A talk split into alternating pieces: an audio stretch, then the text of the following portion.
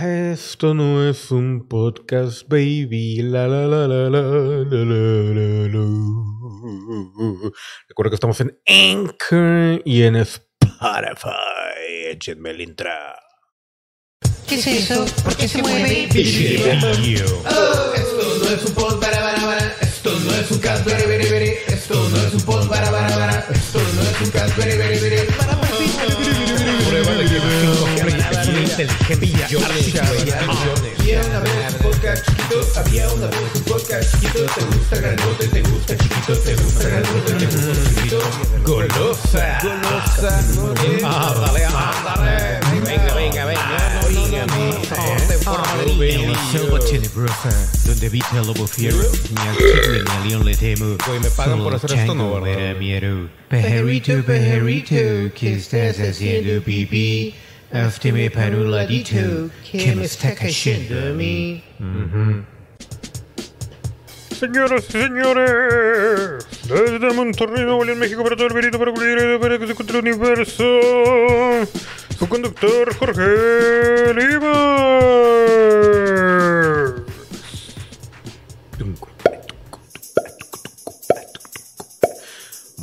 Buenos días, buenas tardes, buenas noches. Yo soy Jorge Lima y esto no es un podcast. Por fin le atiné. y el día de hoy, esto es el Kiever Edition. El Kiever Edition. Porque vamos a empezar ahora ya con los podcasts pequeños. Y comenzamos. Arranca. Hombre se esconde tres meses en aeropuerto por temor al COVID-19. Dice: El hombre vivió tres meses sin estar detectado por ninguna autoridad del aeropuerto de Chicago, cabrón. En Chicago. Uno de los aeropuertos más seguros del universo. Y sobrevivió a la comida que le regalaban los pasajeros. El caso de un hombre que fue imputado por una jueza en Estados Unidos se ha vuelto viral, pues permaneció tres meses sin ser detectado en un área restringida del aeropuerto de Chicago, donde por miedo a regresar a casa y contagiarse del COVID, vivió sin ser detectado. De acuerdo con el Chicago Tribune, se trata de Arita Zinga, un hombre de 36 años, quien dijo a las autoridades que tenía miedo de volar para regresar a su casa en California por la pandemia del tecatevirus. Así que Zinga pasó tres meses, cabrón, desde octubre hasta el sábado pasado de cuando hicieron la nota, viviendo en un área restringida del aeropuerto de O'Hare International, sin ser detectado. Fue detenido el sábado, luego de que unos empleados pidieron que se identificara y que mostrara el pase de alguien más que usó para permanecer en la zona del aeropuerto, pero era el de un empleado que se lo había pedido. El que lo había perdido, perdón, que lo había perdido. El sujeto vivió durante tres meses, cabrón. Gracias a la comida que le daban los pasajeros y su habilidad para escabullirse, llamó la atención de la juez que se encargó de su caso, quien se mostró incrédula tal cual como yo me estoy mostrando en estos precisos momentos. Y dijo, si he entendido correctamente, me están diciendo que una persona que no era empleado y no estaba autorizada ha estado supuestamente viviendo en una parte segura de la terminal del aeropuerto O'Hare, de O'Hara O'Hare, como se diga, desde el 19 de octubre del 2020 hasta el 16 de enero del 2021, sin ser detectado. Lo he entendido correctamente, dijo la jueza Cook Susan Ortiz. Singa reside en un barrio de Los Ángeles y no tiene antecedentes penales, por lo que podrá ser puesto en libertad tras el pago de una fianza de mil dólares y deberá comparecer la próxima semana ante la jueza. Yo ahí, en eso de los mil dólares, pues como que no estoy del todo de acuerdo. Porque pues pobre güey, o sea, estaba huyendo para no contagiarse y quién sabe, a lo mejor era de esos que, que ya tienen la enfermedad, pero que de alguna u otra manera pues no tienen síntomas, ¿no? Entonces a lo mejor sirvió que protegió al universo de, de contagiar el Kiev. Pero bueno, esa es la primera nota, señores y señores. La segunda nota, muy hermosa también, dice, dan por muerta mujer de 85 años con Kiev y le hacen funeral. Días después regresó a su casa, como lo oyen, regresó a su casa. Había otra, había otra, otra fuente que decía resucitó después del Kiev. Este mundo y sus locuras. Debido a un error en los documentos del hospital donde estaba internada, la mujer fue dada por muerta, pero días después reapareció en su domicilio. Rogelia una mujer de 85 años originaria de España enfermó eh, de COVID hace unos días y tras recuperarse en el hospital regresó a la residencia donde vive. Sin embargo, ocurrió un curioso malentendido debido a la información que le proporcionaron a su familia y es que ellos les informaron que la mujer había fallecido a causa de la enfermedad. Por este motivo, la familia realizó su funeral y la enterraron sin abrir el féretro. Me imagino que no había nadie ahí porque pues si no, ¿quién entierran? Pero, digo, por el protocolo de sanidad, todo esto 10 días antes de que la mujer volviera a su domicilio. Cuando Rogelia llegó a su casa, sus compañeros no podían creerlo. Que... Y pues como les menciono, todo esto se debió a un error en los documentos del hospital debido a que en el informe de residencia aparecía el nombre de otra mujer, la cual también estuvo enferma y hospitalizada por Kiev, quien lamentablemente sí perdió la vida. Pues es que esas confusiones y más en los hospitales que andan a mil por hora, güey. O sea, está muy, muy cañón. Muy, muy cañón. Eh, muy, muy cañón. Muy, muy cañón. Eh, muy, muy cañón. Oh, muy, muy cañón. Eh. Pero bueno, así las cosas, así, así la última nota del día también tiene que ver con Kiev. Pero esto es más interesante, dice Kiev. Estas son las pesadillas más comunes durante la pandemia y su explicación. Las pesadillas relacionadas con COVID-19 son más comunes de las que crees. No eres el único que sueña en estar enfermo, los ataques de insectos o que estás entre una multitud sin cubrebeques. La pandemia no solo ha modificado el día a día, también el noche a noche. También se ha metido en los sueños de un sinfín de personas a través de pesadillas relacionadas con COVID-19 que reflejan los miedos, preocupaciones, la ansiedad en todo el mundo. Los sueños cotidianos con experiencias desagradables han quedado de lado ante el aumento de escenas que hace unos meses eran completamente normales y hoy son sinónimo de peligro. Danger, danger, Will Robinson, we're gonna die, motherfucker. Subir a un vagón del metro lleno, saludar de mano a alguien o salir a la calle sin cubrebeques son solo ejemplos de lo que se considera una pesadilla recurrente en medio de esta pandemia. Pandemia, la pandemia, la pa, pa, pa, pa pandemia, la.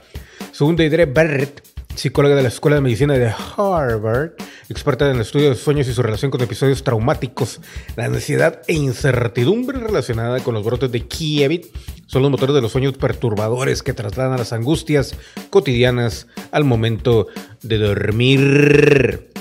Barrett, hey ho, Barrett, ho ho, yeah Barrett, hey hey, Barrett, ho. Realizó una encuesta virtual donde recopiló el testimonio de 2.500 personas de más de 6.000 sueños durante la pandemia para conocer las temáticas más comunes y su relación con la vida cotidiana.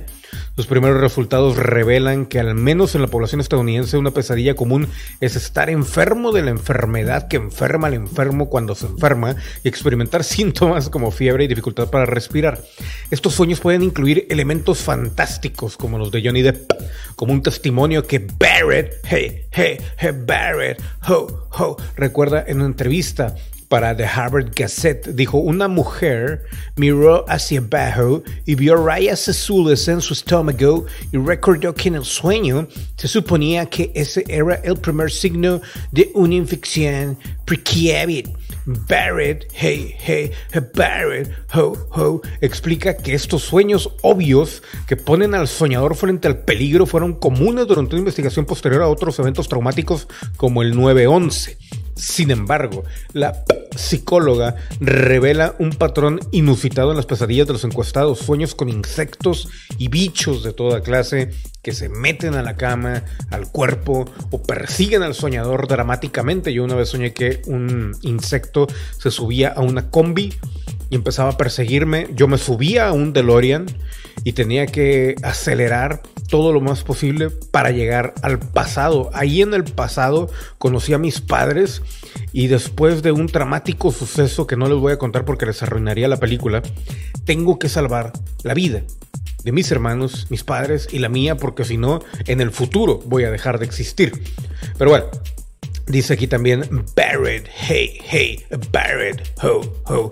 Tengo un bicho puede significar estoy enfermo y en otras palabras tengo un virus. Creo que podría explicarse parcialmente a partir de esta asociación. Sin embargo, en un nivel más profundo, creo que la palabra bicho engloba, engloba la idea de muchas cosas pequeñas que comunicativamente pueden lastimarte o matarte. Una metáfora real para las partículas del virus, del virus, del tecate virus. Otro de los escenarios oníricos más comunes durante la pandemia son los desastres naturales de Hidre. De considera, considera que el vínculo entre soñar con terremotos, tsunamis, terremotos, tornados, tsunamis, huracanes, tiroteos, terremotos, tsunamis, tornados, huracanes y tiroteos masivos son parte de una metáfora que conecta estos eventos desastrosos con el Kievit, debido a que no existe un parámetro visual claro del virus o de cómo es estar enfermo. La mente utiliza los desastres naturales como una representación, así es una representación del temor, la preocupación y los sentimientos afines. ¿Quién? En este caso, Barrett, hey, hey, Barrett, ho, ho, especifica que las situaciones de la realidad pueden unirse a eventos metafóricos. Por ejemplo, las pesadillas pueden involucrar situaciones en las que el gobernador de Nueva York no sé por qué Nueva York, pero ahí dice el nuevo gobernador de Nueva York, le dirá a la gente en sus sueños que tiene que refugiarse en sus casas debido a tiradores en la calle o enjambres de insectos que todos necesitan ponerse cubrebocas debido a enjambres de insectos o que se están refugiando en casa porque se están produciendo incendios. Uno de los patrones más sorprendentes entre los, todos los estudios al respecto es la prevalencia de las pesadillas, de las quesadillas de COVID en un género especial las mujeres. No obstante, Deidre Barrett, la tendencia es completamente normal. Es normal, no se preocupen, no lloren, no vayan a, a purgarse ni nada por el estilo. Toda vez que las mujeres realizan trabajos de cuidado, como enfermería, incluso cuidar enfermos en casa, preocuparse con mayor frecuencia que, que su contraparte masculina. Uno de los grupos más afectados psicológicamente por la pandemia es el personal de salud que enfrenta en primera línea los estragos del Kievit todos los días y las personas que laboran en una unidad de cuidado intensivo o salas de emergencia enfrentan pesadillas que reflejan el peor momento de sus experiencias diurnas como la muerte de un paciente cuya gravedad escapa de sus manos. Pues la verdad es de que todo lo que está sucediendo alrededor del universo, del mundo, de las ciudades, los estados, las colonias, las casas, tu cama, tu cuerpo, tus ojos, tu cerebro, es intenso, es intenso. Pero bueno, así las cosas, señoras y señores, yo me retiro. Esto fue, esto no es un podcast, baby, esto no es un baby podcast. Y me retiro diciendo, por supuesto, dando las gracias al universo. Universo, el día de hoy quiero darte las gracias, las gracias por todas estas pesadillas, las pesadillas, quesadillas que estamos teniendo todos, por todos los insectos que viven en el mundo. También te quiero dar las gracias por todos los aeropuertos que se encuentran en la humanidad. Y por supuesto, también por todos los errores en donde la gente parece que cuando han reportado que se muere alguien en realidad está vivo, lo cual pues, eso sí me parece positivo porque pues es un buen susto, pero de cualquier manera, pues si la persona está viva, pues qué mejor. Qué mejor, es uno de esos errores que da gusto tener, yo creo, ¿no? Pero bueno, gracias universo por todo esto.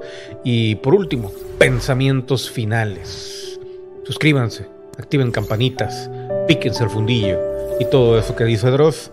Y mi pensamiento final el día de hoy es básicamente el siguiente. Si uno se sube a una banqueta en la bicicleta y se llama Greta, pero por casualidades de la vida parece que la vida te dice vi, vi, vi, no, vi, no, no, no, no, no, vida, vida, vida, ye, ye, o, o, sí. Gracias, señores y señores. Este podcast no es patrocinado por Jay Resnor. Jay Resnor en los mejores cines.